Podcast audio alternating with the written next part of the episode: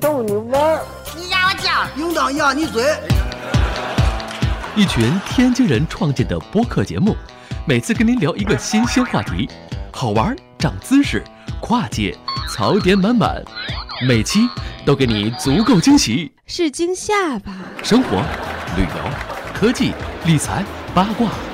众多轮值主播，总有一款适合你。不要嘛！我是王姐，津津乐道，分享体验，享受生活。二他妈妈，你快拿大木盆来，我可赶上这波去了。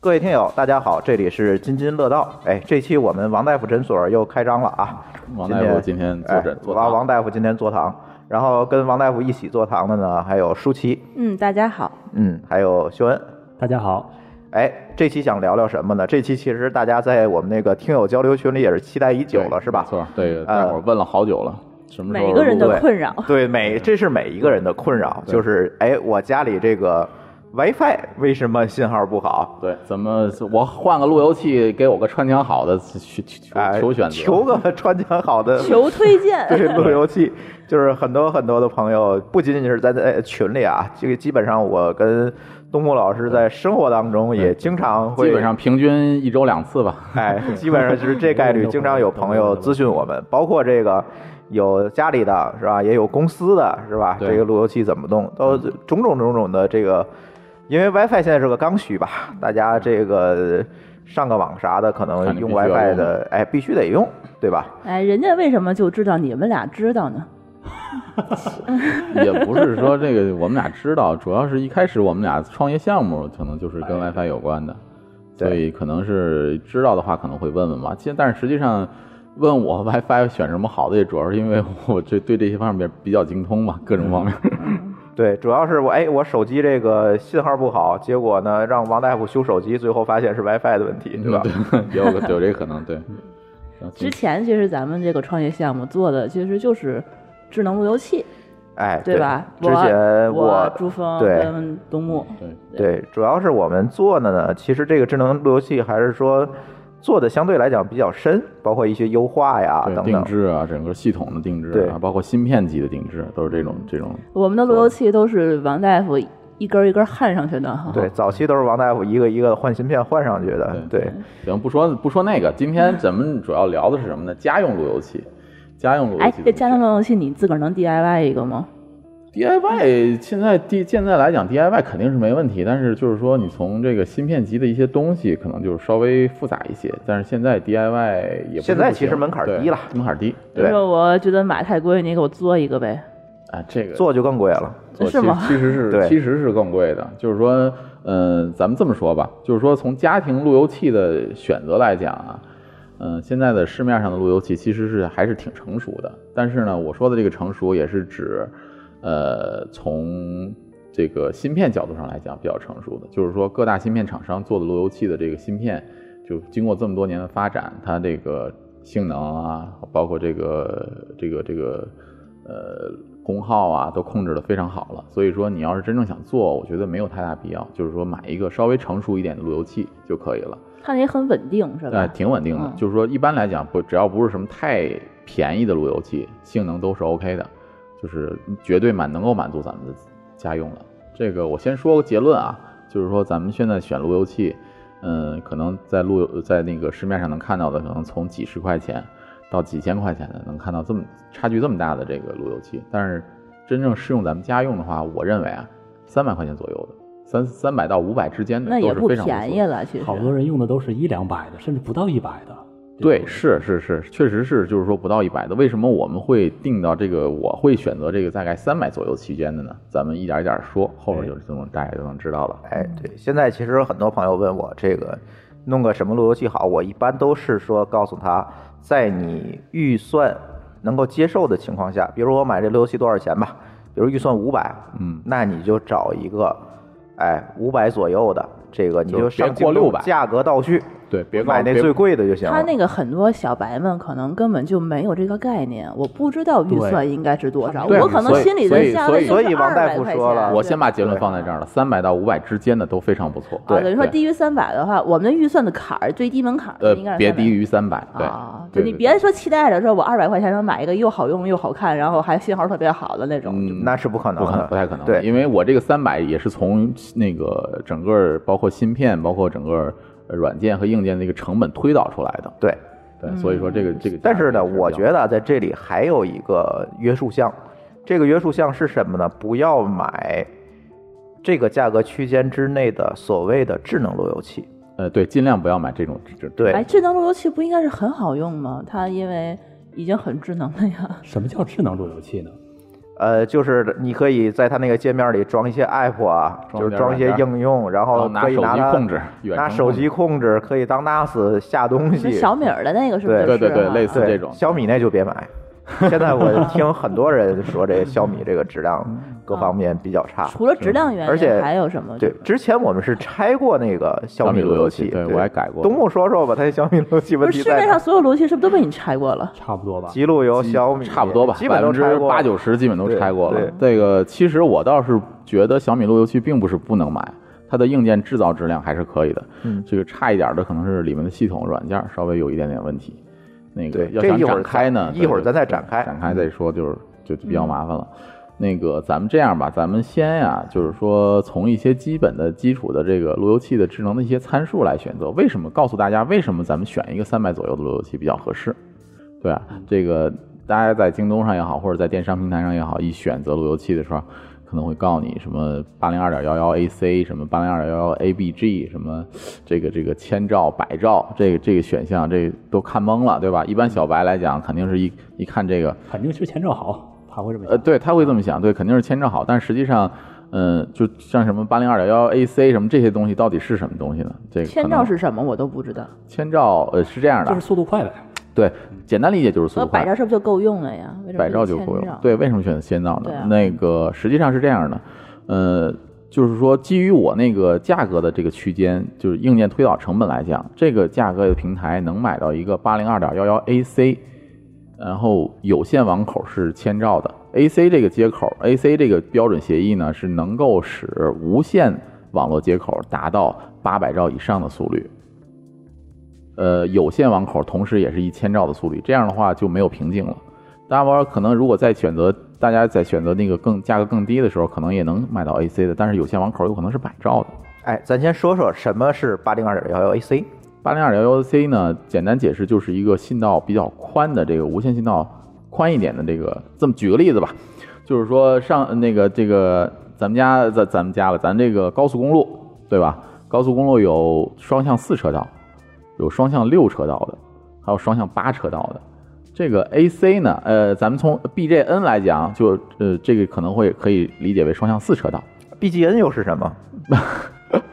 这个就哎呀，这个呃，怎就么、是比较老的路由器的制造标准，这样说可以。这个无线的通信标准嘛，啊无线无线的这个标准嗯，BJ 就可以理解为呃最高速度啊能到三百兆，你就可以比喻成一个，嗯，它客户端和路由器，就是说咱们手机也好，电脑也好，和路由器之间通讯的连接速率速度能到三百兆，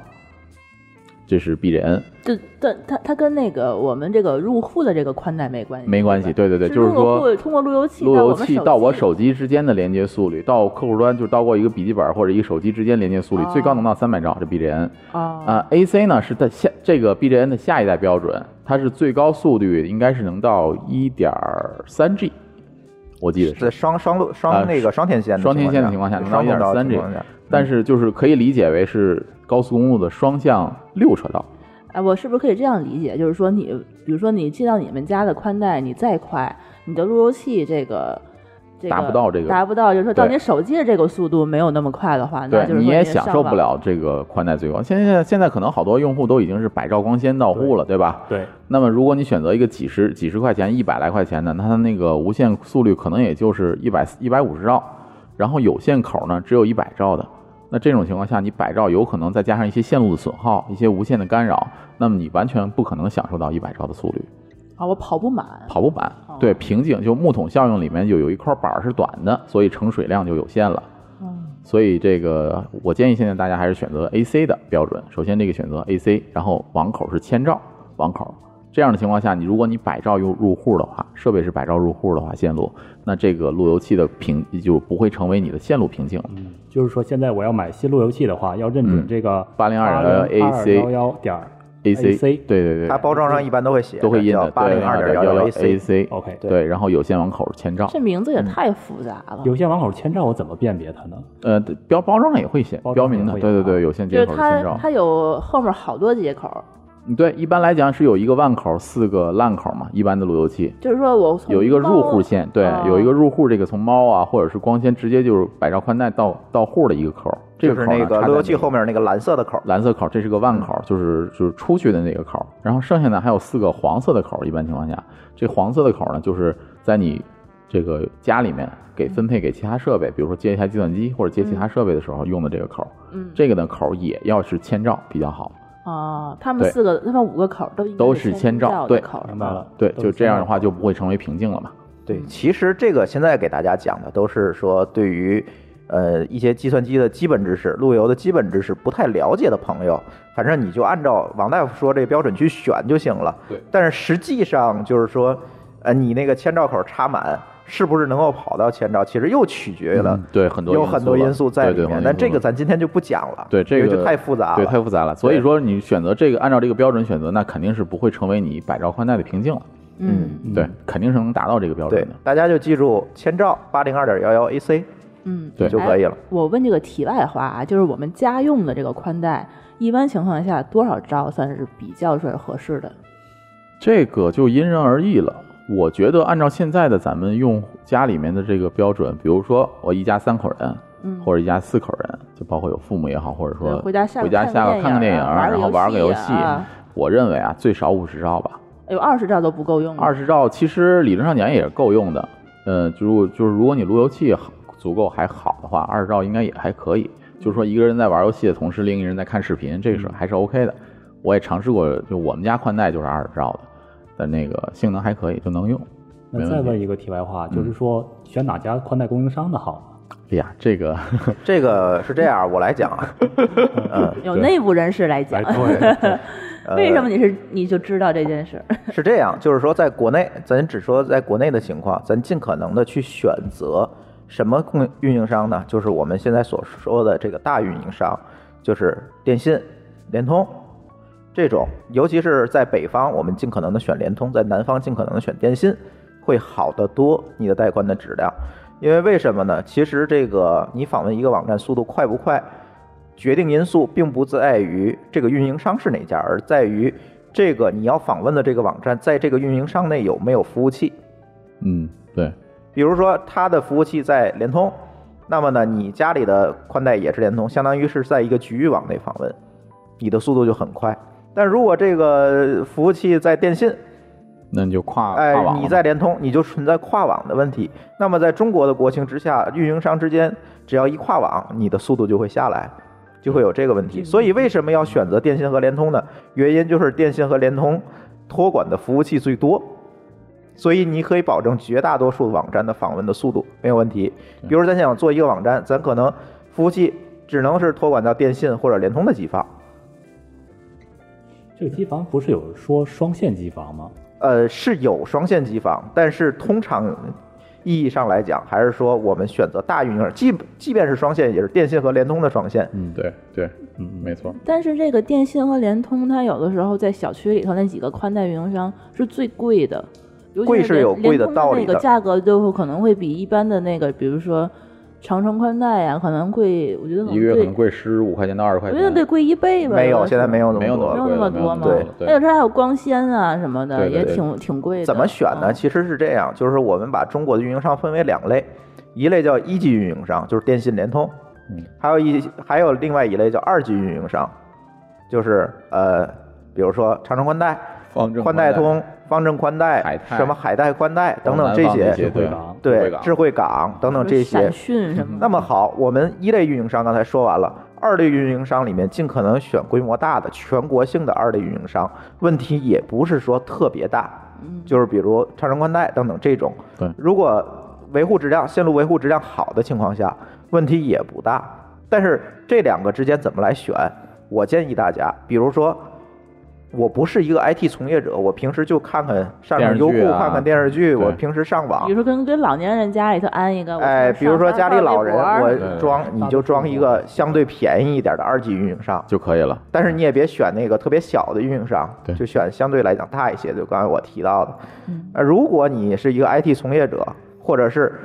还有一个就是你是如果是一个重度的网游的玩家，对一定要选电信联通，对一级运营商，对，不然的话这个跨网的问题，这个这个延迟就会比较就大就了嗯就就会比较麻烦，对，对。那那个光纤不光纤的，是不是就还好哈？呃，光纤分为两种，这个话题又扯远了啊。啊，我就嗯没事啊儿可以带一句，对，光纤有两种，一种叫呃 FTTH，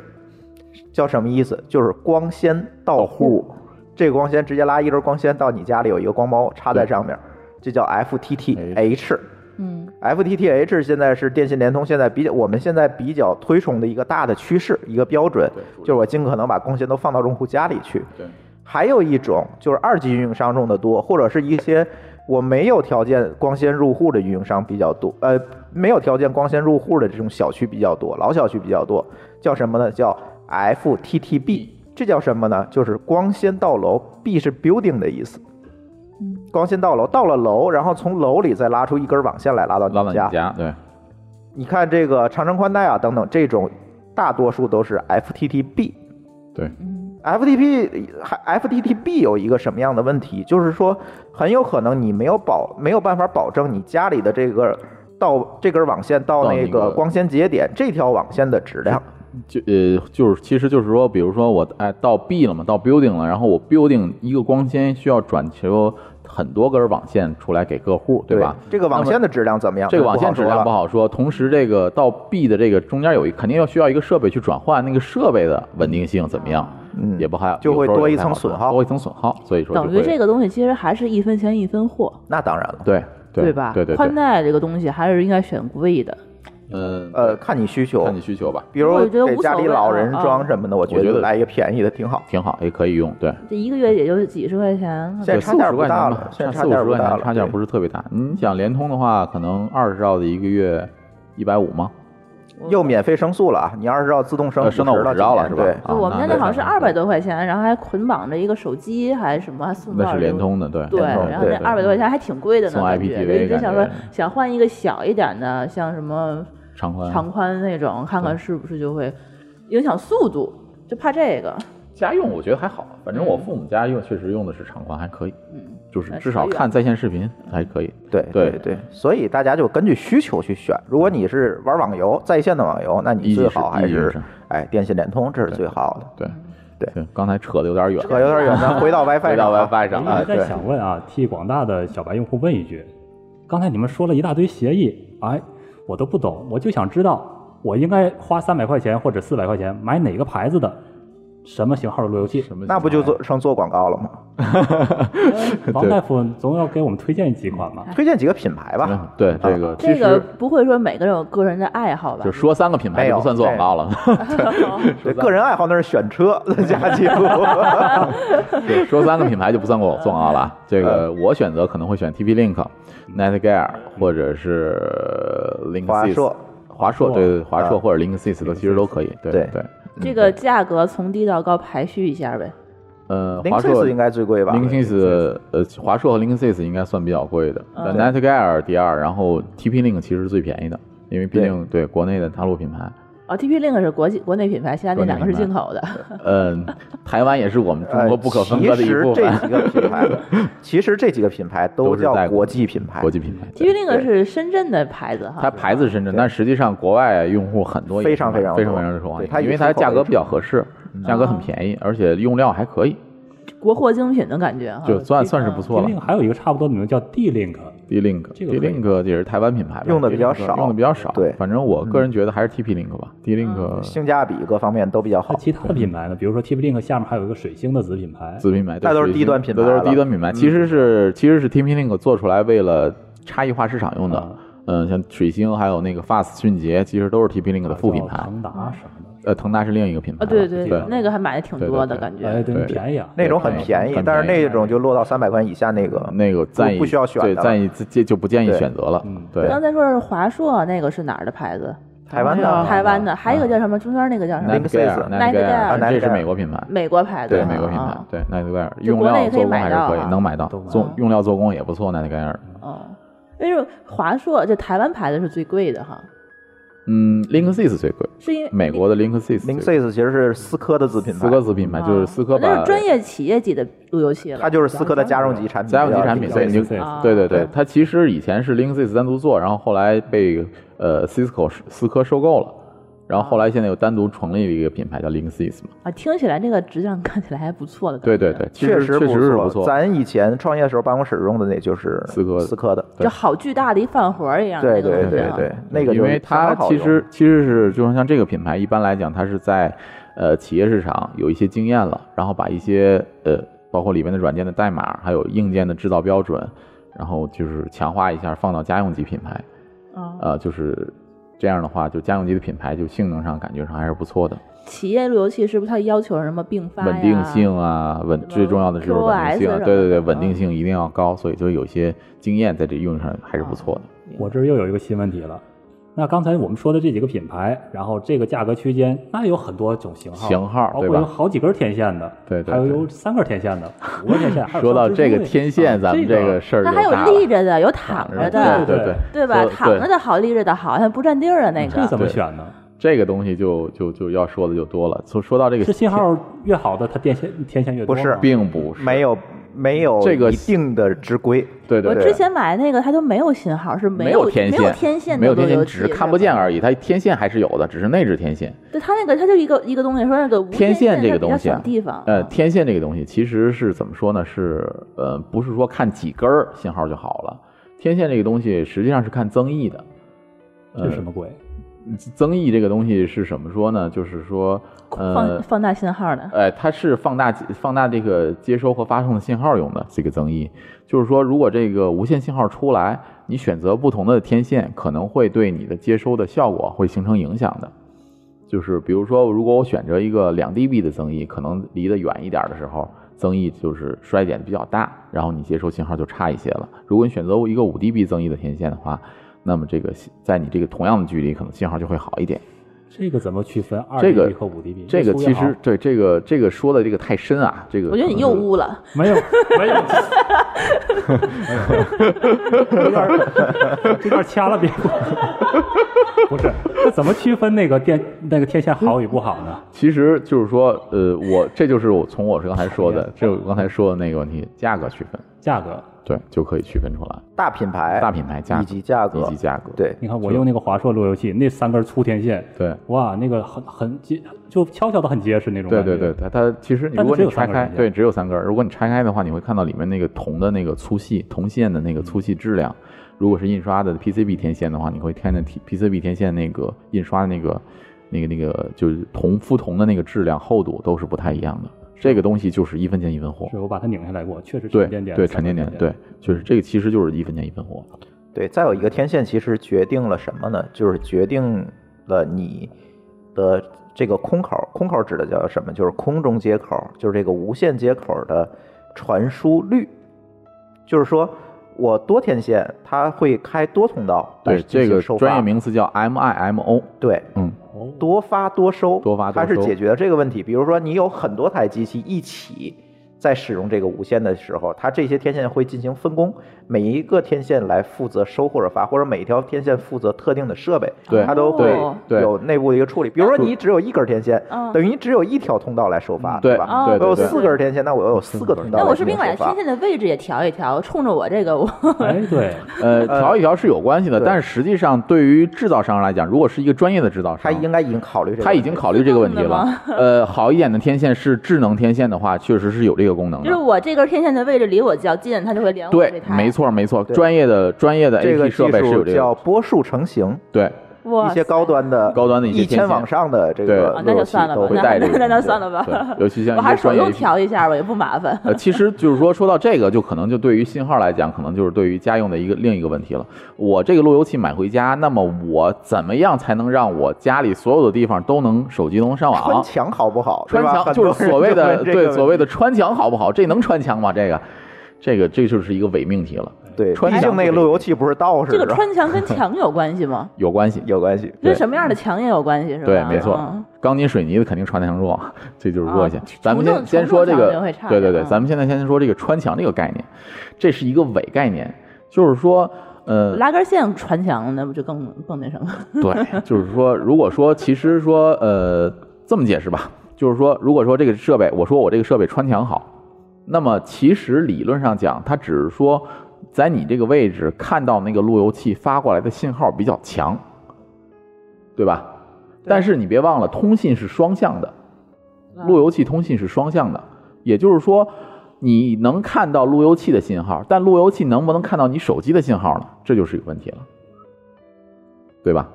哦，等于说它发出的信号跟接我能收收的到信号这就个跟两个人说话一样，一个人嗓门大没有用。对，得两个人嗓门都大，离得远才能收。它不是都能那个信号好，的话，它接收的信号的能力也会更强一些吗？并不一定。不一定，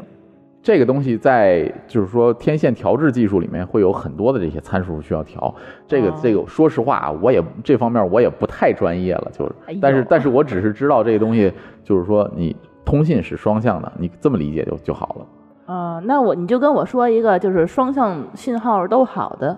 嗯，双向信号都好的，嗯，这这怎么说双向信号都好呢？但你就穿墙效果最好的呗。穿墙效果最好的穿墙，我刚才说了，穿墙是伪命题嘛，所以说穿墙效果好，过去好，那回来怎么办？我手机，我这个天线无法接收到你手机发过来的，你那手机发过来的信号被我这堵墙挡住了，那怎么办？那那就不考虑这个问题了，是吧？所以说，实际上最重要的是你这个路由器的摆放位置，而并不是说这个能不能穿墙好。就是说，即使它穿墙再好，你把它摆在你你家，比如说我家里平平米数大概是一百多平米的一个细长条的房子，挖路由器摆这边，过隔了好几堵墙，我在那边收信号，它一样不好，对吧？啊，那最重要的就是什么呢？我把路由器放在你们家的什么位置，能保证四个位，就是说所有的房间都能收到比较好的信号，这是一个最重要的东地方才是。那应该把它放在地上呢，还是说在冰箱上，还是说在我们书桌家那上路由器放在那个台式机的那个旁边呃，对，然后对它是在一个写字一个一个电脑桌的一个下边地上，对，我把它放在那儿了，嗯，你觉得这个位置那那肯定是不太好的。并不我建议太啊好，是吧？我建议其实就是说看你们家的房型图，整个家庭的房型图，一般情况下在客厅一般是房子的中心的位置吧，可以这么说。一般情况下的户型是这样的。那么在你户在你家这个客厅的中心，呃，比如说电视机附近，或者是沙发附近，应该是你家的中心这个位置摆这个路由器比较好。就是说，如果你用纯无线的话，那么你四个角大概都是 OK 的。一般也除了这个位置也没别的位置摆了。呃，也有不是很啊多人是图省事儿，放放在电脑旁这边个线就直接拉到屋里，就放到入户门的门口门口了，对，啊他就把它放在门口，甚至还有更奇葩的，就是说我把路由器放在门口那弱电电箱里里了然后塞这里铁边门一关，基本就没信号 了。对，还有这种对情况。金属会屏蔽它的信号？是吧对是的对对对对对对。所以说，就是说，如果说大家新装的新小区还好，就是说这些线啊会给你拉到一个比较合适的位置。那么一些老小区，因为没有这些布线、弱电布线，那么那个你新装的时候，有一些运营商不太负责任的时候，他就懒得给你多拉点儿，因为多拉点儿线会贵嘛，他就给你把这个头儿不放扔到这个入户门儿这块儿了，给你门上钻个眼儿，呃，门门框上钻个眼儿，把这根线给你甩到旁边了。那么这个信号，你想，你如果把路由器和猫都扔在这儿的话，那这个信号肯定好不了。哎，那你对说吧有没有可能，比如说我这个搁门口了，然后我把它换一个位置，换到电脑旁或电视旁边了，嗯然后我就立马网速就变快了。没错，有这个可能，不是很有这个可能刚。才你提到一个很大的话题，嗯就是说，你如果说把路由器放在沙发这附近的话，嗯辐射的事儿，嗯，这是这又是一一个个大问问题题了。哎对，哎这个一会儿下半节咱说吧，行，就是关于一些的这个 WiFi 的一些污染叫误区嗯误区对哎，使用误区，还有一些，其实刚才顺着这个所谓辐射的问题，我们就可以聊一聊这个路由器的这个呃频段儿对功率、功率等等这些对事儿。这些事儿，就因为有跟很信号多朋相关友吧知道，这个现在买路由器除了八零二点幺幺 AC，它上面还写着两 G、五 G 对等等对这对些对是什么意思，是吧？对对对咱这个一会儿咱下半节再聊，行好吧？稍等一下咱先哎稍等歇一回来会儿，好，一会儿回来。 I saw you in my dream. We were walking hand in hand on a white sandy beach of Hawaii. We were playing in the sun. We were having so much fun on a white sandy beach of Hawaii. The sound of the ocean soothes my restless soul. Sound of the ocean rocks me all night long those hot long summer days lying there in the sun on a white sandy beach of Hawaii the sound of the ocean soothes my restless soul the sound of the ocean rocks me all night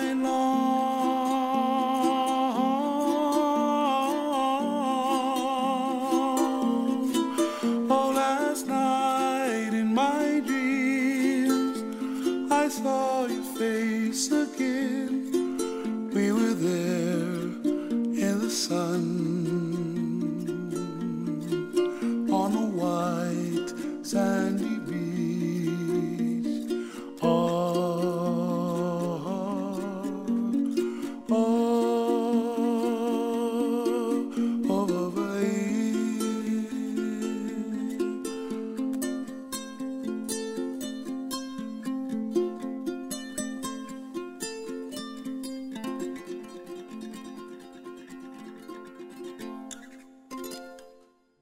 好，津津乐道，欢迎回来。今天王大夫诊所开张啊，我们聊这个嗯开膛做人，对，我们聊这个 WiFi 路由器的事儿。嗯嗯，这个也是很多朋友提到的问题。刚才聊到了这个关于路由器怎么选，是吧？还有一些这个，哎，为什么这个路由器有这么多天线等等这些问题。后面呢，其实我们就想聊一聊什么呢？聊一聊现在大家使用 WiFi 过程当中的一些误区，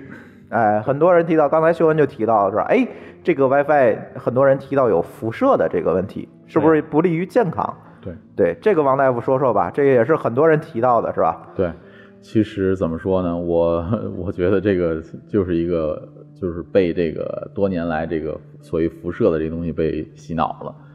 呃，路由器的辐射啊，就是只要是符合国家标准的路由器的，它是无线信号，它是确实是必然是有辐射的。但是这个只要是符合国国家标准的，那么基本上跟对人体是没有伤害的，因为它这个国家标准是规定路由器的无线的这个功率发射的这个功率，呃，最高不能超过一百毫瓦。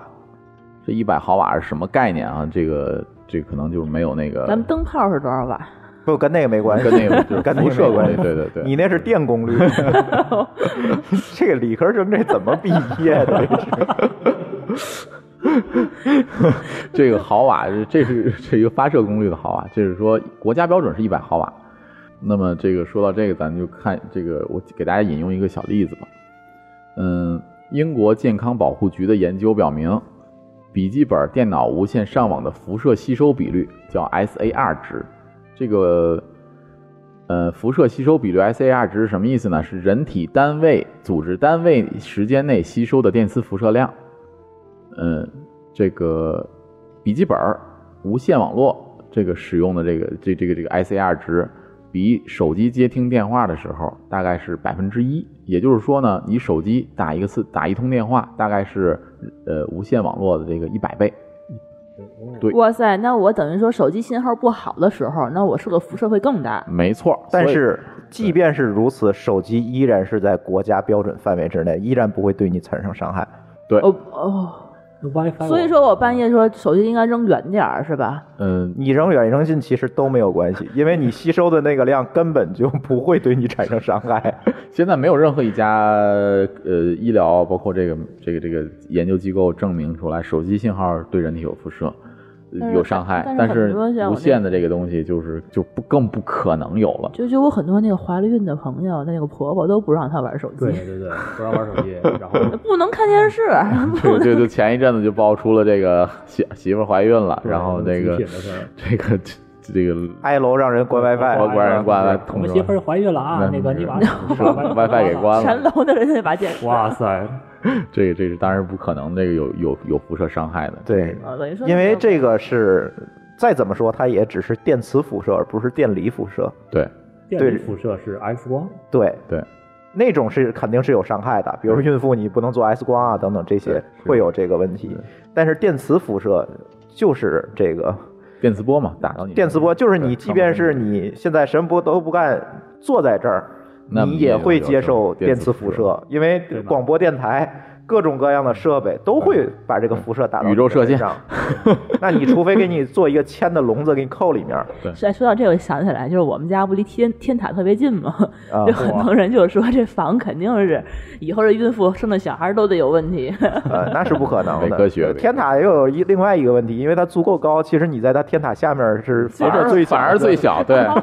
对对，反而最小。这个可以引到手机基站了。对因为很多人他抗议小区楼上有手机基站啊，联名业主说要把基站给驱逐走拆掉。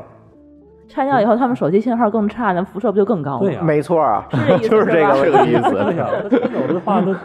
受到辐射就更大了。呃，对，不知道而且怎么想的，对这个那就是无知呗，是这意思。对，，因为路由器的它的刚才东木也提到了，路由器的这个无线辐射仅仅就是一百毫瓦对，而且电磁辐射有一个最重要的特性，来理科生说一说电磁辐射与距离的关系。嗯， 我来说吧，这个电磁辐射和距那个距离的之间的关系啊，是呈那个指数级下降指数级下降的。下次再提问的时候，你先给我插一小 条儿，你知道吗？指数一下降，就是说曲线的那个下对降，对对对，对对就是下降的越来越大。越来越大。对，就是说你，比如说你抱着这个天线，你的辐射是一百毫瓦，但是你嗯对离开天线十厘米，十厘米可可能能就就是变成二十毫瓦了。对，哦，下降衰减的很快，很快，对对，就是基本上离五十厘米到一米左右的时间，就一米一米左右的距离，基本上就对你人影响就几几乎毫瓦了几乎对没有了。对，那实际上 WiFi 就是常年开着，除了费点电之外，也没什么影响。对，没错。那一这点就都是没有半夜影响 关关路由器那个有的是，我们同事就也有别干了对这事儿对对是吧没错没啊错，没有必关路要由。器是为了省电吗？就嗯每天得重启一下，你不用给它关上，就这意思哦那吧是？差的路由器需要重启。呃，没错，差不多就没有。哦但是我说三百块钱这个这些东西应就该不需要，二十四小时开着都没有问题对的，而且它也不耗电，它可能功率也就有个十瓦二十瓦。嗯，九伏大概是，你想，一般路由器的供电应该是九伏零点五安，你算一下，零点是吧五瓦，啊，五瓦，对对，其实这路由器总开总关是不是不太好？还不如让它一直开着呢，是吧？倒这个倒不是，就不是说总开总关好不好它的那个哦问题，地就是完全没有必要。对你关上了，然后晚上苹果推送了一个更 新，然后你流量费就爆了。哦，嗯就何必呢？没有，我觉得没有必要啊。有的人呢，他路由器可能用着用着，他觉得慢了，啊哎对网速慢了，然后他就再 要重启启一。下，哎，这个还好了，这哎，个我们就这跟我们公司就是啊，动不动那个网速上不去了，哎，重启一下。这就是路由器软件设计的不就是好，质量的问题了，对，这就是它软件主要是对软件设计的不好了，对，它不能够及时的释放一些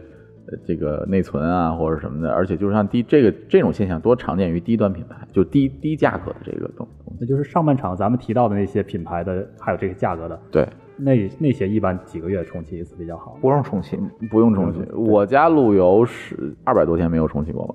你看那么稳定，啊、求推荐什么牌子？ TP 嗯 Link 的一个很便宜的牌子，但是里面的系统它改已经被过我了改我相信他自己刷过一些什么东西， 对，内存已经被我换了。去改过的，是不是 Room 什么就让你刷过对对了？对对对。但是大家如果一般买四百块钱左右的都不需应要该也重启对，也不需要。嗯对，就是如果你没有这个说这个要求这么极客的话，不需要刷固件的话，就它四百左右的内置的系统已经挺稳定的了。对。还有一个就是路由器，它分这个不同的这个频率范围，对，就是有的路由器是二点四四 G G 的，有的是五 G 的，对，还有咱二们点四 G 加五 G 的，对，咱们当刚才说的那个八零二点幺 AC，那这个 AC 这个标准就是一定是有带五 G 的，带五 G 同时是这个八百兆，就是五 G 这个频段最低是八百兆，反正呃最最高是800兆肯定是比对二点四 G 快，快是吧？。对对对对对，所以买说 5G 的吧所以说就是对八零二点幺 AC 嘛，就肯定就带五 G 了，但是为什么要一定要买二点四 G 加五 G 呢？呃，兼容性，为现了兼在容是有向下兼容的问题，兼容问题对，，就是说还有一些设备没有五 G 的这个芯片，比如有有的低端的手机只有二点四 G 的无线芯片，那么你用五 G 的话就搜不到信号了。嗯也有很新的设备，比如说 PS 四，嗯它就是只支持二点四 G，哦，这个吗？这个还有我一觉得些蓝 牙音箱。这个就现在有属于节操问题。啊我觉得这个，我觉得啊，就是说像游戏机像 PS 它只有二点四这个，我觉得是为了兼容性考虑所设计的。的兼容性。对，再有一个就是成本本，，成主要是成本。成本。其你实想一台 PS 才多少钱？哎，但是二两点千多四块 G 钱我不懂啊，这块二点四 G 那个模块和五 G 模块成本差很多，没有，现在成本已经几乎是有差距，有差距，但是有没有差你距想那么高了已经。主要就是你说的这个对我认为是。它主要是节得操问加题一块 儿吧，所以说它是两个兼容。还要对那个板子进行升级，然后你想啊，它升级完这个，它还得有软件上它还要升级，嗯对啊，对你五 G 支持，它系统软件里面也要也要做五 G 的支持，所以说从开发上来讲，可能会稍微有一些成本提高，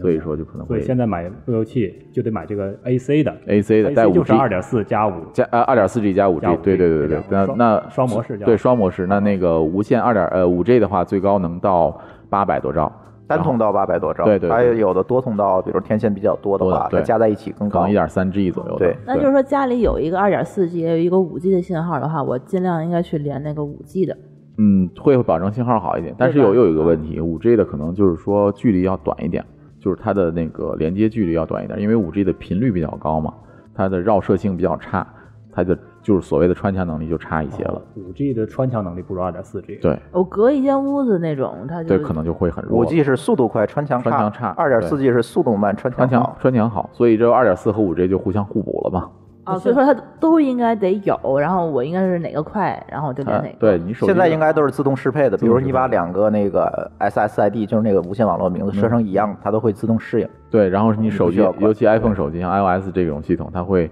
选优先选择稳定的。如果说二二点四 G 稳定，它会切换到二点四 G；如果说就是说五 G 信号更好，它会自动切到五 G 上。哦，嗯对明白了。对，基本上就是这样。那就是说，它这个我比如说我上次连的就是五 G，那我下次再回来再重新连的话，它也也会选那个信号比较好的，而不是说就连我上次连过的那个哈。对，但是这个其会自己选实择是这样，就是像我家我怎么设呢？我基本就把二点四 G 给关关了，就只用五 G。为什么呢？因为我有两个 AP，对，又谈我到的这个五 G 的覆盖范围是足够覆盖足够覆全整个屋子的，我就没有必要再用二点四 G 了。对，就说到这个，而且我的设备也没有二点四 G 的设备备了，。就是都是五 G 就 OK 了。那对说到这个就有有问题，就可能又又来了。那我一个路由器，如果我家足够大的，可能一百五六十平米的房子，那我一个路由器真的可能覆盖不过来，这个怎么办？对吧？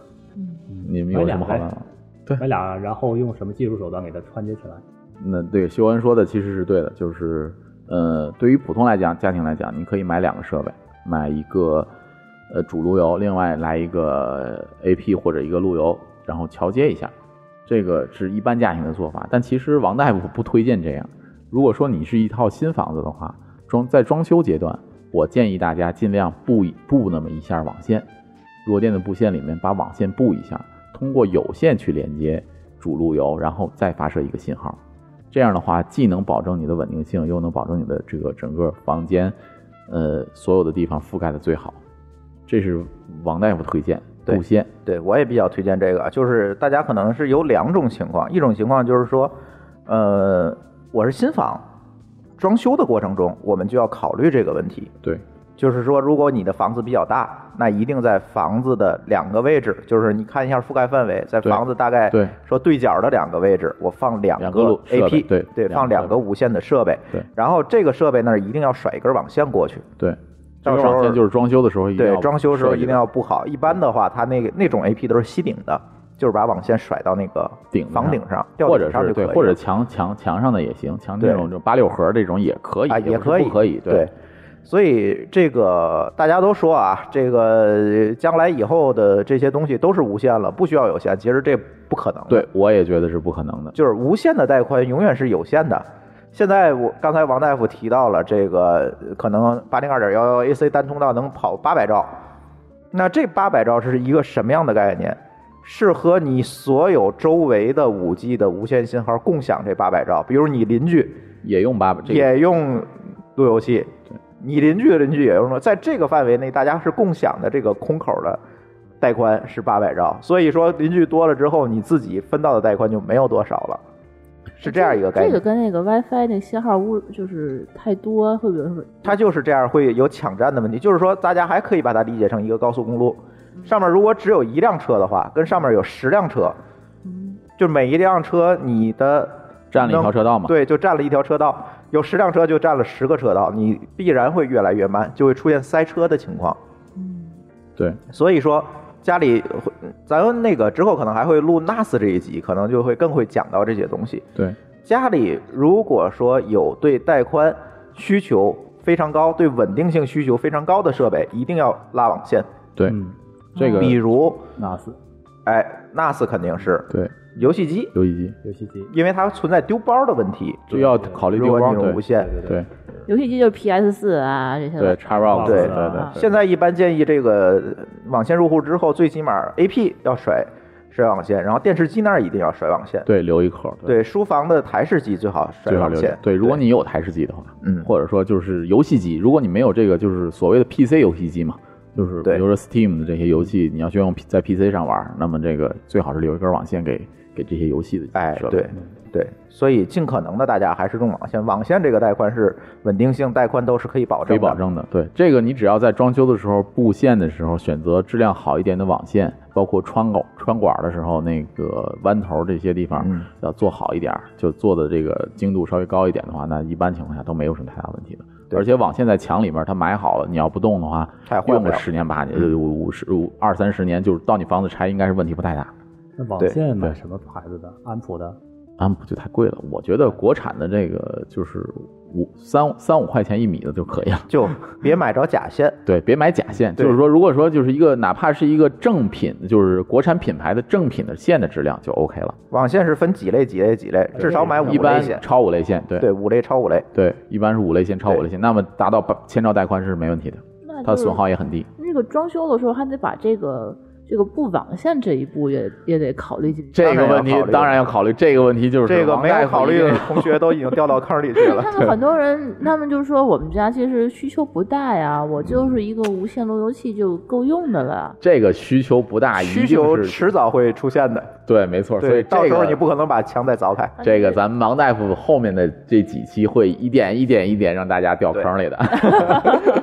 入入坑的。等嗯于说对他们那个想法就太简单了，拿一对屋了是吧？拿一屋了对啊刚才对你提到那个 SSID，这块儿嗯还有两个疑问。嗯，你看，像这种支持 2.4G 和 5G 的这种路由器，它同时会有两个 SSID，甚至还有更多的你。可以改成一样的。哎一样 SSID 的是名字它那你个搜到就了是那个我名儿搜到的那名字，无线网络。嗯，对，或者就是说，SSID 可不可以隐藏起来？可以啊，可以增加安，全你不嫌麻烦就隐藏哦这呗。这个就是就是说到这个就谈到了咱们这个无线网络这个安全问题了。对安全性，就是说呃加密方式。那么我们在路由器设置的时候，在设置一个路由器的时候，那选择无线信号的名称，然后会让你选择一个无线加密的方式，对呀、那都是什么呀就是 PA、 ？WPA 啊、 WPS 啊什么时候 WEP 这些东西。对，那我都选自动的，呃，你选自动的是没问题的。对，但是我我建哎我议，看不懂，没有自动，选哪个好呢？这就是路由器厂商的问题了你。就对，你就换个路由器，有路由器自动厂商稍微有点节操的路由器厂商，它一定会给你一个强加密，同时兼容性最好的方式。你只要设定它的密码就可以了，这是比较好的路由器厂商。这不是节操问题，这是路由器厂商有没有产品经理的问题。 对，好吧？嗯，就是这那个，就如果是说它就是不给你自动，那么它就你给你选什么一？个，那应该选哪个？我建议选 WPA 二这个加密 WPA 二这个加密方式稍微高级一点，就是稍微强一点。呃，AES 就上面会会显示的 E AES 我我跟我 DKIP 连那个 WiFi，然后输密码那个没关系是吧？那个跟那呃个不，加密那个就是密码，就是咱们说的就是这个密码。就是那个 WiFi 密码码，啊对对对对对跟我这边使用起来的话，就是体验你输就的不一样，没关系，没有关系。呃就它是是目前的设备来讲，兼容性都还好。对就是说就你是选一择定一定，大家别选择那个 WEP 模式。对 WEP 模式是最多才只能设五个五个字符五的五个密字码符的密码，这五对个那字个不要符设穷举一下，很快就出来一，二大三概四不五啊 会。不不不，不是说你即使设置一个什么 AQ 七点三五，就这种密码，嗯我大概最最慢也就一个小时吧，就能破解出来了。对哦，就是有蹭网的那些人，他们都有专用的算法那种软件儿。嗯这个 WEP 加密这个算法是一个不安全的算法，这个算法很容易就被哦，那就就被说破解我出们来家如果网速慢的话，很有可能别人也在用我的网。嗯，这个就不一定，就是有可能有这个吗可能性，有这个可能性，除非你选择了确实选择了 WEP 加密，就我选自动的，自动的自动应该一般现在都是 E 对 WPAR 的。哦 WPR，对对对。然后就是还有一密点，码，如果能设的足够长的，一定不是 E WEP。对然，后就不会存在蹭网的这个问题。啊不会，一般情况下不会。还有一个，现在蹭网的罪魁祸首都是 WiFi W 万能钥匙。哎 对，还有一个点这个就是说 WPS 这个是什么东西呢？是在一些路 WPS 的设计之初，设计你之是初说是电为脑上了的那个 WPS？不是，是无线加密里面有一个术术语叫 WPS，、这个是无线 WPS 功能无线这个这个加密的设计之初是为了方便你连接无线网络设计的。也就是说，如果你记不住这些密码挺长，然后比较麻烦的时候，实际上是有这么一个功能的，在一些 TP-Link、DP-Link 里面叫 QSS 那个功能是一样的。然后它路由器设设备上有一个小按钮，小黑色的按钮，或者是一个呃，就是一般个都是一个黑钮，呃，对，或者是就是一个其他什么标志的一个按钮，像疙瘩一样嗯对，一个小对疙瘩按钮。当你按下这个按钮的时候，你的 Windows 操作系统或者是呃这个手机上面会同时也有一个 WPS 扫描选项，选择这个扫描，你这两个同时按的时候，哎，自动你就发现这个设备、你的手机或者什么就连上这个信号了，不需要你输任何的密码。哦，这个功能，这是这个个好事儿啊。这是个好事儿，但是但呢是它有漏洞。它有漏洞。这个漏洞设计的这个这个这个方式，WPS 为了方便使你连接使用的，但是同时就带来了一个安全漏洞，因为你不需要输任何密码。那么说，你你的客户端在跟路由器连接的时候，会协商出来的这个东西，这个密码会自动放到你的手机上，那么这个漏洞就会被黑客利用了。就是说黑客他，呃，他探测到了这两个设备之间传密码的这个方式。不需要探测，他们会使用一些特定的设备，发一些特定的数据包，然后把这个 QSS 自动的激活，把路由器上的然后它就连 QSS 这个功能激活，那么路由器就会发 WPS 的这个就就就这个包就会发出来。那么我黑客就接收到这个包时候，用这种一些算法去碰撞这个密钥，就能把这些密钥给获取到。那有人会想啊，他在匹配的过程中，无非就是连接几秒钟嘛。这几秒钟，如果这个时候黑客他还是说这几秒钟其实不关键，关键的是黑客可以利用这个机制来把你这个几秒钟延长。对，哦就是说，如果这一几秒钟是大概十秒左右的，还是三三十秒左右的时间过了，那么我隔一段时间我再发一个这个包激活这个功能，那么我又能继续连明白了连接。总之先不要用这个功能了。这个功能一定要建议大家关掉它。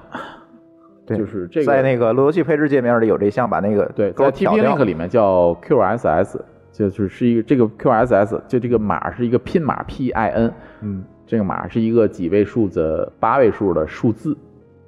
纯数字八位数。那么大家可以知道，这个八位数是纯数字的话，八位数破解其实也不不难，对吧？嗯，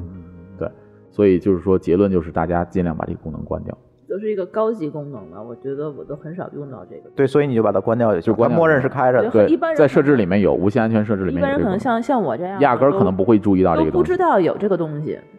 呃，这就是所以说，这就是默认的一些路由器默认开启这个功能。对，呃就不知道怎么去关，也不知道我们有，所以说你提醒了一下，对这这个东西就关掉关掉它 WPS 也不要用它，对，不要用它啊，对，关掉它。对，嗯，其实就是说 WiFi 这个东西呢，大家在家里去用，我觉得还有一些安全性的。这个安全性可能是分为两边啊，一种是在家里用，我怎么保证我家里路由器的这个安全；还有一个我在外面用怎么保证 WiFi，我怎么保证自己数据的安全？咱先说家里的是吧？对，家里刚才东木老师提到很多啊，比如说密码要设一个强密码，强密码，对，然后呢，还有什么呢？就是把 QSS 功能关了。对等等这些，但是其实大家现在特别特别要注意，就是我刚才说的那个问题， WiFi 万能钥匙，呃什对么，有很多类似 WiFi 管 WiFi 家万能钥匙的这种工具。那这种工具是什么呢？就是说它的原理是，只要有一个人手通机安装那个过装有 WiFi 万能钥匙的手机连过你家的 WiFi，那这个 WiFi 密码默认就共享了网，共享给网络上所有的人了全。球，也就是说，如果你的邻居想蹭网的话，直接的自动就用 WiFi 万能钥匙连到你你们家谁的网装过？上你了们。谁装过了？快举我手装过谁也不会装的。我装过对， 我你不是装不是过在我的了手机，在一台测试的设备上，手手机上装过这个东西。对，现在有很多啊，不仅仅是 WiFi 万能钥匙，WiFi 万能钥匙应该是占有率最高的，是吧对，？还有对很多对别的，对对就是这个东西你把我们家密 是码告诉别人了。你你你们对知道吗？小米的手机自带这个功能。嗯，我我估计也是。我我我们家以后谁谁小米手机，你举手，你别来我们家。对这个东西你怎么防范？怎么解决？对解决它。防范的办法有两种，第一种就是不要把你家的 WiFi 密码告诉别人，这是最简单他的来一个我办们家法。了，说我连一下你们家网。对呀、啊，对还有一第二个办法就是也设设一个呃 guest 的这个 SSID，也就是说这个无线信号我分了两个，一个是我自己私有的，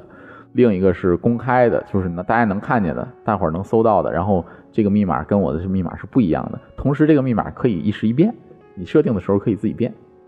那对这个也有点好麻复烦。杂，你说这个 guest 就叫客用网络，客用网络对这个在三百块钱到三百到五百之间的路由器上应该是带的这个功这能。这这等于客用客客人就到隔我离家开了，发现对嗯这个很对刚隔才。呃隔离开了嘛，就跟你对自己的网络是隔离开的那。下回我再去你家的时候，又这个变了又变了，对这不密码很可以麻变烦吗？那我为了保证安全，我只能变，那我没办法。那那客人很很伤心其的。实客用网络解决了两个问题，第一个就是避免了蹭网的问题。对，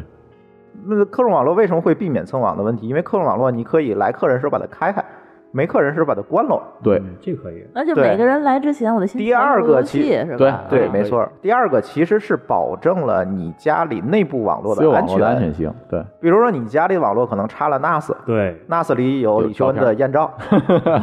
啊，比如说这种。那么呢，如果大家连到都是这个网，进到 NAS 里，这些东西都能下来，对吧？对，当然，你信任你的朋友，但是你不可能信任所有装了 WiFi 万能钥匙的人。嗯，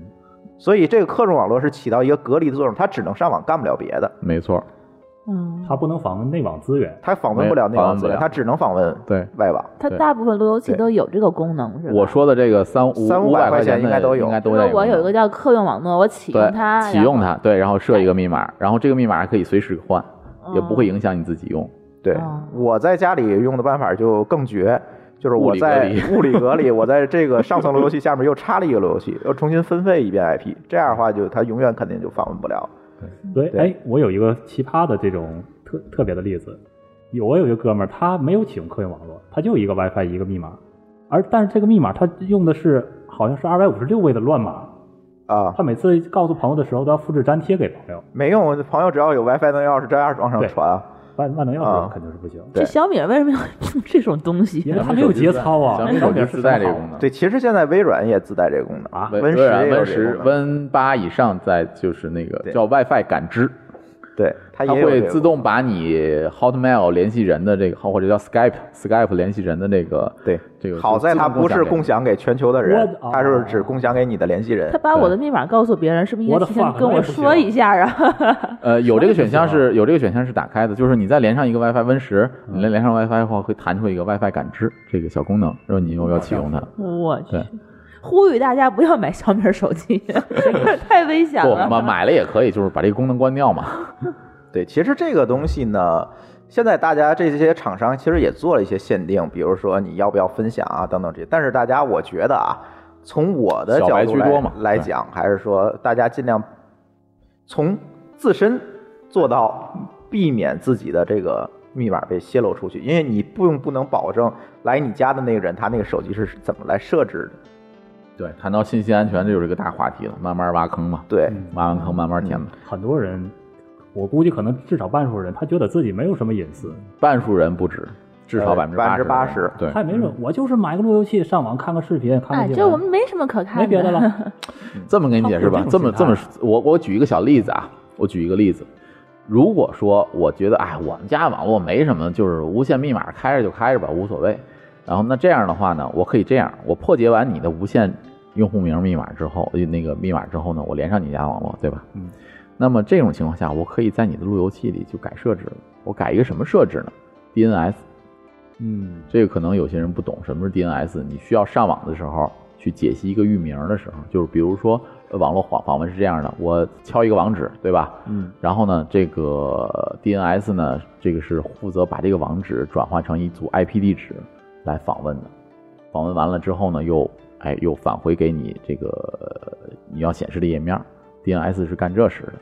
那么我在路由器里面把你的 DNS 给改了，那么你所有的网络的访问都需要去一个地址去解析。那这个地址呢，是我架设的一个这个这个这个这个假的 DNS 是我架设的一个服务器。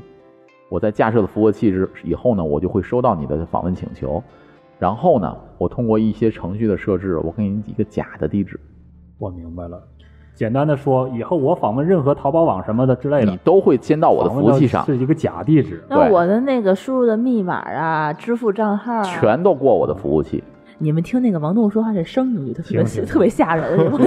这个就是有很多造谣工程这人种算是很多的这个黑产就是这么做的，对嗯很多他黑把产你的这个 DNS 改完之 后，当你上到招商银行网站、工商银行网站，你他就看拦截着到那个了网址就是工商银行，对，但是你输入的密码全去他那儿了，这个功这个功能叫 DNS 劫持，对，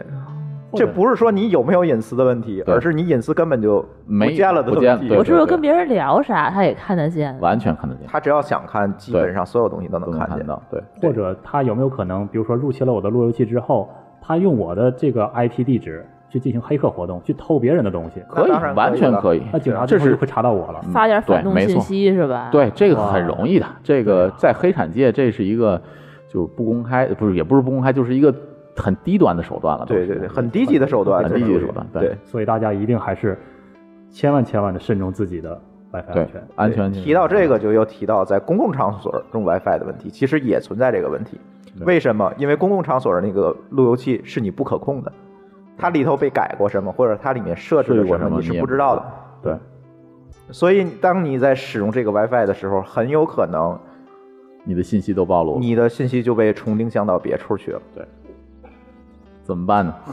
对，所以在公共场所，我现在反正做到一就别点就连呗是，先别连，公共场所的 WiFi 如果是不可信的话，我尽可能的我是不连。不连，对，但问题是有的时候那个，比如说你去吃饭，他那就是店家提供的这个 WiFi，我一般不用，我能用四 G 就用四 G 那。信号这不流好什么量的，这流量也很便宜了。这要是对万一信号不好，实在是得用了，那嗯就播 VPN 呗。对，那就播个 VPN 先，就是把你的信息先加密一遍，从你的服务器先走一圈儿，啊这，VPN 样避免别人就安全了嗯把你的信息接走。就是这样，因为公共 WiFi 现在确实是不好说。虽然说，其实嗯，这个在网络层这个数据都是可以被第三方看到的，但是呢，毕竟你的信息是被运营商看到，还是被一个你不可信的一个商家的路由器看到，这个安全的级别是不一样的。对，嗯，对，所以所以大家一定在外面用 WiFi 的时候啊，一定要小心。小心一对点。长了好多姿势。哎，又学到不少。对，所以嗯，其实我觉得 WiFi 这个东西说了这么多啊，大家也不用说对这个含糊色变是吧？嗯，该用还是得用，但是用的时候呢，尽可能的长个心眼儿。对，就刚才在我说的这些安全问题，对，再有一个就是在家里，我别管是装修的时候，还是说我们在这个使用这个 WiFi、布设这个 WiFi 的时候，注意一下这个刚才王大夫提到这几点。对就是第一个就是这个尽量 WiFi 布线路由器的选购问题，嗯，就是我们选择这个千兆八零二点幺幺幺 AC 支持五 G 这三项你选上，然后呢，基本就是 TP-Link 等等这些大品牌，三百多块钱以上，三百以上，三百以嗯上、三三五百块钱的，嗯哎，基本都没有问题，就是可以满足一个基本的使用。如果房子再大一点儿，给大家的建议其实是这样：第一个就是布网线，对，但是布网线有一个情况就是说，可能你布了网线也不知道怎么弄。没错。今天咱们没有讲太多，是吧？对，这个没法这展开个了，没法展开。这但个是要你在说装修的时候单独一定要聊几咨期都询你这个装修公司，他们对一般都会提供解决方案对，。就是稍微好一点的装修公司会有一些这些方案。不要，千万不要认为我放一路由器我就万事大吉了，其实并不是这样。将来你在使用过程中可能会遇到很多很多的问题。对，嗯对，再有一个，我觉得就是刚才提到的这个安全问题。嗯。对，行哎，那个我想突然想起来，他妈智能路由器这些东西，它是不是也不安全啊？嗯，极不安全。这么说吧，其实智能路由器，咱们市面上见到的智能路由器，百分之九十九都是基于 OpenWRT 修改的。 OpenWRT 是什么呢？是一个开源的路由项目。这个最早呢，是因为这个思科在一它的自源自己的路由器里面使用了 Linux 的那个代码，Linux 的代码来做的路由，然后呢被一些极客团体发现了，因为你 Linux 需要开源嘛，然后就要求思科开源，然后思科呢就把它给开源了， 开源了之后，然后所有的这些全球的这些极客们。基于这个开源的这个项目，做出了一个呃开源的路由器，叫开源的路由固件儿叫 OpenWRT，然后包括一些衍生版本，像 Tomato 就番茄，呃，还有那个 DDWRT 这些都是基于这个 Open 最后衍生出来的项目，包括现在比较火的像梅林呢，什么这个这这这基本上都是最早都是从这些项目这这个这个开源这个项目衍生出来的。所以智能路由器，咱们现在炒的挺热，前几年炒的挺热的这些智能路由器，也是在 OpenWRT 上去看去发展出来的。它是也是说 Linux 系统嘛，就是说我能装软件，对吧？能这个控制这些这个这个路由的功能，那么就是肯定就是，呃，各个厂商做了 Open，它不可能说免费卖给你嘛，它做了开源路由器，它补贴从何而来？硬 件儿呗，硬件嗯硬件成本就一百多块钱了，就就一一两百块钱。硬件是赚不到钱的。现赚不到在钱智能路由器，我们就以小米为例子哈，嗯，它现在怎么来赚钱？它是在你通广访告问网站的同时给你插广告，看不到。它利用 HTTP 劫劫持持，对就是刚才东木说的那个功能，对 GS 劫持吧，对用 GS 它 GS 里是面插一个劫持这它个我给你插广告，对还能接没持看我看看别的，对，对啊， 就是这你样看过什么也可以传到它的服务器那啊上，肯定的。那对，它是利用这个办法儿。但是大家知道，刚才咱提到安全问题，这个东西就是极不安全的。所以你如果想买智能路由器，也不是不行，买回来自己刷成 Open 的原声吧。对，原这个生的就有点 儿难了，对于真的小白用户对小白来有讲点难了对，对所以给大家建议就是别选智能路由器，而且建议小白用户不要轻易的去尝试刷固件。嗯，然后刷刷坏的话，它会第一个会刷坏，第二一这个个就是说，再打包的固件里面也不太安全。，对你拿到你不能保证这个固件是不是安全，因为你没有技术能力去鉴别它。再有一个，你即便刷进去，你也不知道怎么去做相关的安全的设定。设置对这个呃稍微刷麻坏烦的点。话，那路由器就就废掉了，是吧？找王大夫，啊，王大夫能够除了除了硬件损坏之外，王大夫一般都能给能它起修死好。回硬件生能解决啊，硬件也大部分能够解嗯决。 对对对，所以这个就是建议大家，还是说小白用户啊，尽量的还是说用原生固件足够了。对，就是，但是有一点就是说，在因为技术水平有限啊，就是我说的那些三百块钱以上的路由器，也有可能因为厂家、呃、自己的漏洞技术技术的漏洞，造成了路由器固件也有漏洞，这是有可能的。所以尽量多多关注你的选择的这个型号路由器的厂方厂商的这个固件的新发布。它会有一些新的这个固件发布，对太这种复也杂可以了刷一下。但是这个是比较安全的，这个刷这个固件比较安全，因为厂商放出来的这个是官方的固官件方的嘛固件，对吧对对对对对，对所以就尽量关注一下这些东 就西。之前就挺火的什么极路由啊什么对的，，啊都是基于 open 的嘛，那也是跟小米儿差不多哈。对，，一样的对，一样的的，没有区别。所以大家还是尽量避免选择智能路由器。嗯，对，那就其实就买一个，就是说用的最多的那种，嗯用三百块钱以上的这个型号 TP-Link 嘛，我听的了是不是推就荐几个型号的，叫 TP Link 的，我觉得用的挺好的啊，嗯就是那个叫四三二零吧，还是还是叫4320就现在咱家里用的 AC 七五，咱家里用就的是六根儿天线的对那对个，对对对吧六个人对，AC 五七根儿五零零什么这这几个型那号那还是那可以天线就支棱着，看着那个辐射就挺高的，好像我呢，但是没有什么对，看着挺吓人的感觉。 对，我还也有可以推荐一款对华硕的 AC 八六 U，呃 AC 六八 U，这个就谁用谁知道。这个价格有点贵。六八 U 的已经现在淘汰了吧？现在没有没有，六八 U 现在还算主流吧，啊还算主流吧，哎呃造型、颜值都颜够值都挺好。还有一个我觉得还行的是 Netgear 的六三零零 VR，那六三零零也嗯行。啊嗯对，在三百多块钱很合适，现在价格就三百多，非常嗯合适，千兆，对然后就带 USB 三点零接口，对，就千万不要买国内互联网公司出这种啊，什么小米出的呀、三六零出的呀360这种。三六零那个好像还有一孕个什么妇模式啊，对，孕妇模式，我的 妈呀！啊这是营这销，个就它的营销的这个节操问题。这啊，个路由器上说那孕笑妇死有了孕妇，然后就可以降低功率，是那意思吧？对对对对，但是其实什么用也没有，刚才咱也讲过了。对，它是纯属一个营销的噱头。对，对，所以像这种国内互联网厂商出的所谓的智能路由器，我觉得大家就别买了。 嗯买传统厂商的，买传统厂商的这非智能路由器，然后性能各方面好一点的，而且实是际上，如果说你是中高端用户来讲，就对于三五百块钱的这种路由器，实际上是也能刷成开源系统，Open 的系统也是支持的，有的。对，所以就是再高端一点也是 OK 的。所以这个这个价位的选择，我认为是就非常性价比比较高的了。哎，我嗯们家比如说苹果设备特别多就，iPad、iPhone 好几个，还有苹果电脑，还有 Apple TV 什么的。我买一个苹果的路由器，嗯不太好用，苹果路由器不太好用，等于说我觉得不这太并好不是说苹果的会对苹果的那个设备支持会更好一些，没没这没有说法没有没有关系，没有直接关系系不太大对，关系不太大。这个它那个系统是基于 BSD 可能在二次开发的，虽然 BSD 挺稳定的，但是这个我反正说实话的，我它没有还用过。贵呢。对我没有用过，但是我听用过的人说都不太好用。不太好用。咱家里有一个，我现在把那个无线都关了，当 NAS 用了。那可贵了那一个当时。对对嗯，这叫它是 Time Plaza 是吧？对，对，上回你还推荐我一个就叉八六的这种，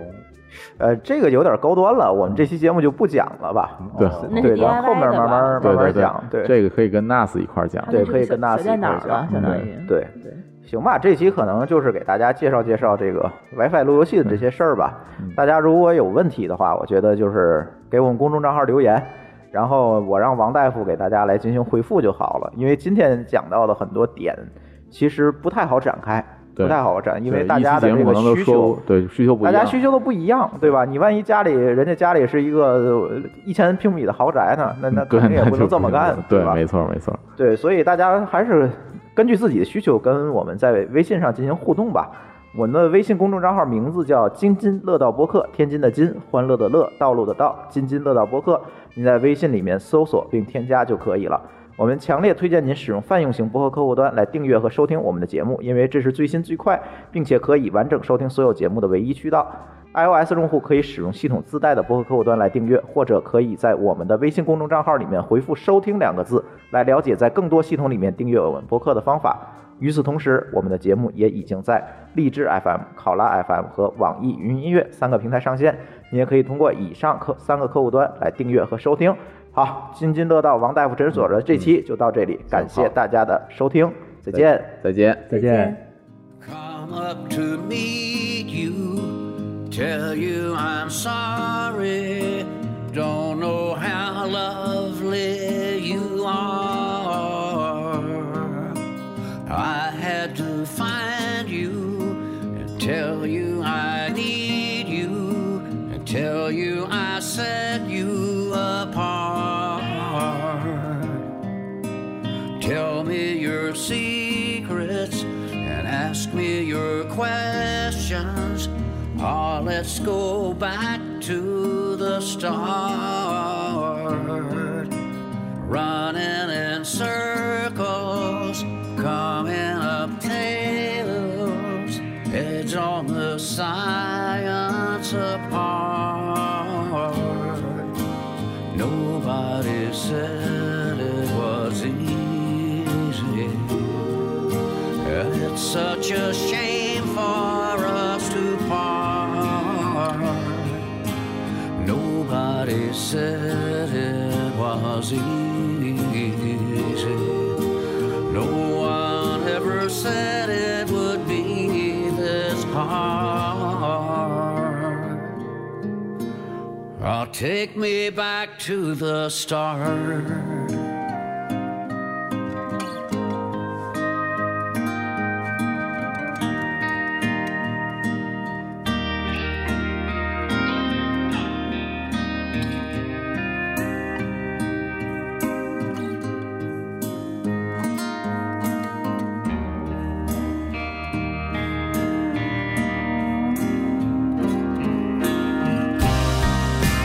I was just guessing at numbers and figures, pulling the puzzles apart. Questions of science, science and progress don't speak as loud as my heart. Tell me you love me. Oh, Come back and haunt me.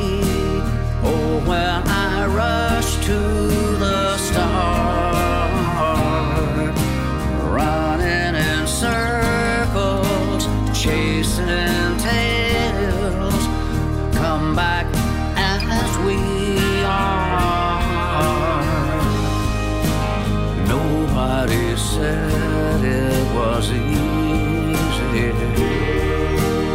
It's such a shame for us to part.